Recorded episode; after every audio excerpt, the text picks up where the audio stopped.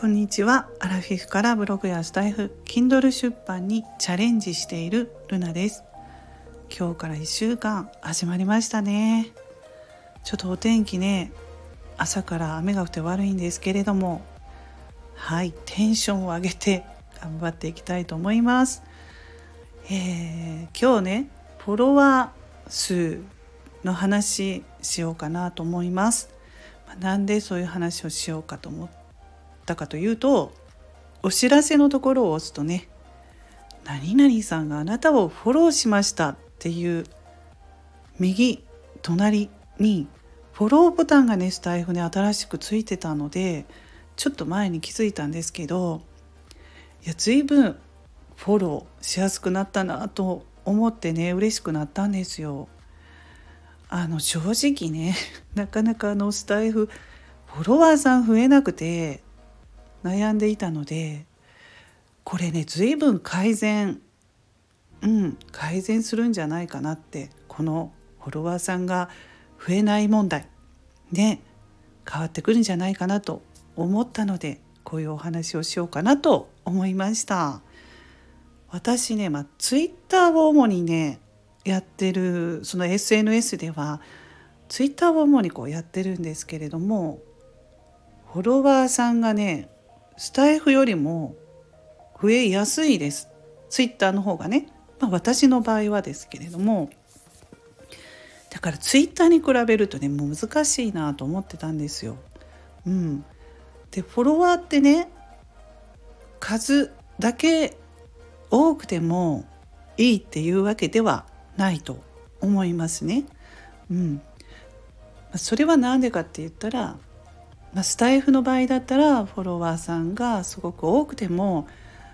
その全員がねしっかり自分の配信を聞いてくれるかって言ったらまあそうではないのでね、うん。まあ、あとツイッターにしてもツイッターですごくあのフォロワーさんが多くても自分が自分のツイートを見てくれる人とかツイートに「今日ブログ書きましたよ」とか言ってスタイフも配信しましたよって言ってそれをね聞いてくれたり読んでくれたりする人っていうのがやっぱり少ないとねうん数だけ、えー、ね、人数だけ増やしてもっていうところはあると思います。まあ、これは自分がウェブ在宅ワークをやってきてねどんどんこう分かってきたことなんですけれども、うん、でもですねフォロワーが多いっていうことでいいこともあるって言ったらいいのかな。見た目はどうですか？例えばツイッターあスタイフはまあ出ないのでね。うんわからないんですけどツイッターとかまあインスタグラムとかはパッと見た時にね10人よりも100人100人よりも500人。500人よりも1,000人のフォロワーさんがいたらあすごいなって。ね。素直に最初そう思いますよね。すごいなって。だからこれもやっぱり大事。大事だと思うんですよ。